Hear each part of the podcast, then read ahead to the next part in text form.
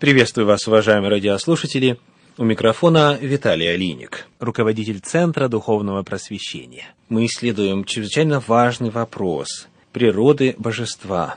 Мы исследуем, что Библия говорит о Боге, как представляет Его.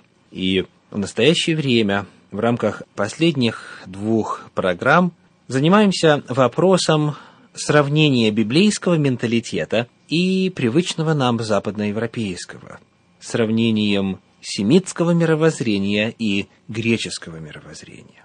Первый принцип, который исследователи предлагают использовать для изучения Библии, это принцип первичности действия над изображением.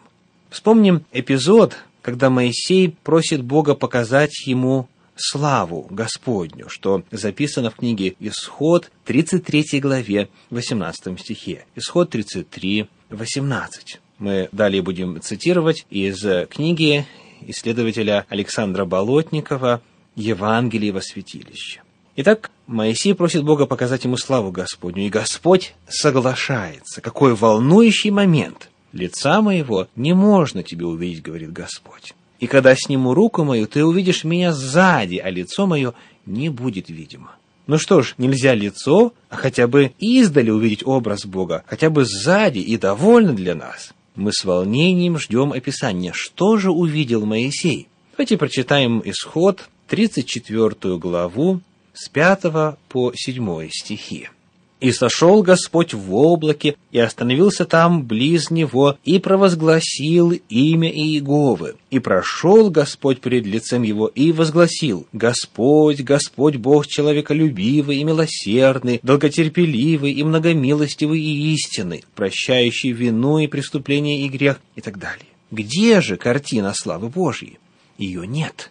Не это потрясло Моисея, а откровение Божьего характера, его свойств, его сущности. Бог любит, прощает, милует. И это для Моисея самое главное. Проблема нашего восприятия Божьего откровения состоит в том, что мы читаем Писание глазами современной европеизированной культуры, где для того, чтобы понять, необходимо увидеть. Бог через Слово Свое приучает нас к другому подходу. Об Иисусе Христе пророк Исаия писал, «Ибо Он взошел пред Ним как отпрыск и как росток из сухой земли. Нет в Нем ни вида, ни величия. И мы видели Его, и не было в Нем вида, который привлекал бы нас к Нему».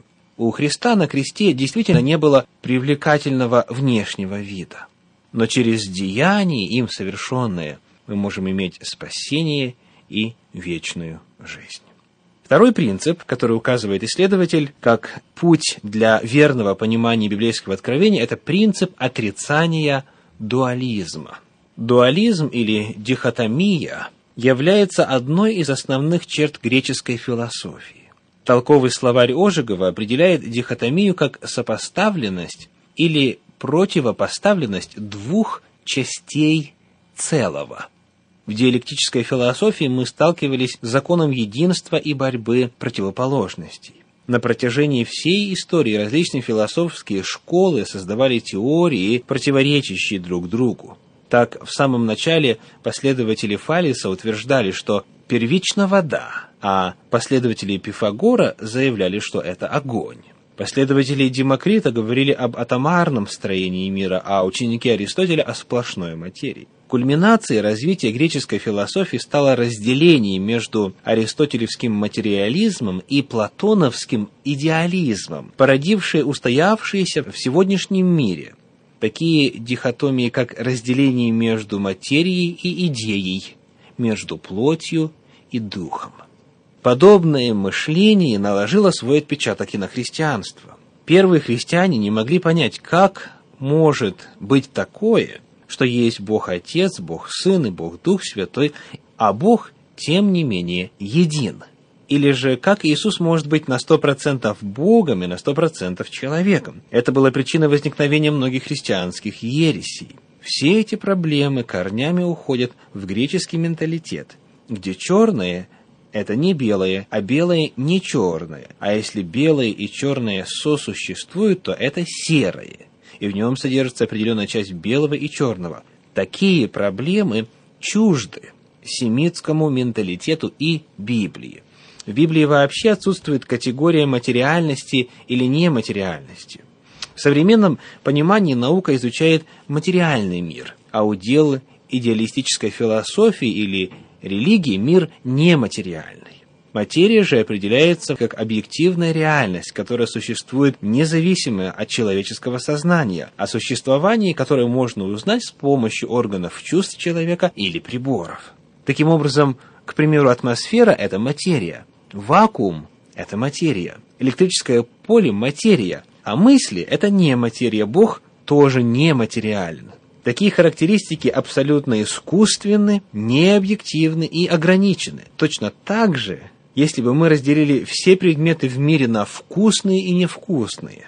В Библии таких определений нет, несмотря на то, что некоторые пытаются говорить о духовном и плотском как об аналогии материального и нематериального. Для примера можно обратить внимание на то, как апостол Павел в послании к Галатам определяет плод духа и дела плоти. Дела плоти известны. Пишет он в послании Галатам в пятой главе, стихах с 19 по 21. Они суть прелюбодеяние, блуд, нечистота, непотребство, идолослужение, волшебство, вражда, ссоры, зависть, гнев, распри, разногласия, ереси, ненависть, убийство, пьянство, бесчинство и тому подобное. Если 19 стих говорит о вещах материальных с нашей точки зрения, то что есть волшебство, зависть, гнев, Неужели, если человек по каким-то причинам не проявил свой гнев или зависть, но держал это внутри, эти качества стали духовными? Очень часто в Библии душа, которая в рамках греческой философии нематериальна, совершает весьма материальные поступки. Евангелие от Луки, 12 глава, 19 стих.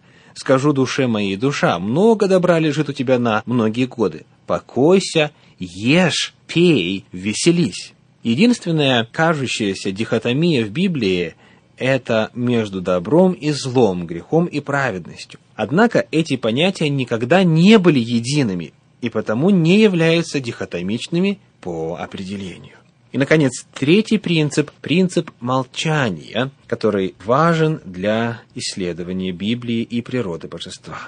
Премудрый Соломон записал, «Если ты в заносчивости своей сделал глупость и помыслил злое, то положи руку на уста. Книга притчи, 30 глава, 32 стих. К сожалению, человек сделал не одно, а две глупости. Он не только согрешил перед Богом, но и ведет себя так, как будто ничего не произошло. Человек не до конца понимает, что разум его также испорчен грехом, и что ему необходимо в покорности склониться перед Всевышним и уповать на его откровение, а не на собственные размышления, логику и знания. Именно такой вывод сделал Иов, когда на протяжении всей книги в своих речах он хотел вызвать Бога на спор, и Бог явился ему и задал ему ряд вопросов.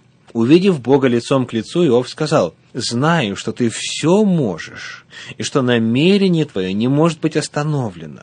Кто сей, омрачающий провидение, ничего не разумея? Так я говорил о том, чего не разумел» о делах чудных для меня, которых я не знал. Выслушай, вызывал я, и я буду говорить, и что буду спрашивать у тебя, объясни мне. Я слышал о тебе слухом уха, теперь же мои глаза видят тебя, поэтому я отрекаюсь и раскаиваюсь в прахе и пепле. Книга Иова, 42 глава, стихи с 1 по 6. Подход философии совершенно иной. Это стремление к выработке целостной системы миропонимания на основе интеллекта – как пишет Фролова в философском словаре. Она добавляет, что именно это отличает философский подход от религиозного. С древних времен философы стремились прийти к познанию мира, к созданию системы, которая бы отвечала на все вопросы бытия. Исследуя примеры Фалиса, Пифагора, Аристотеля и Платона, мы поражаемся их несовершенству. Существует ли сегодня совершенная философская система, которая могла бы логически объяснить устройство мира? Величайший физик XX века Альберт Эйнштейн, создавший специальную и общую теорию относительности, в конце своей жизни решил создать общую теорию поля.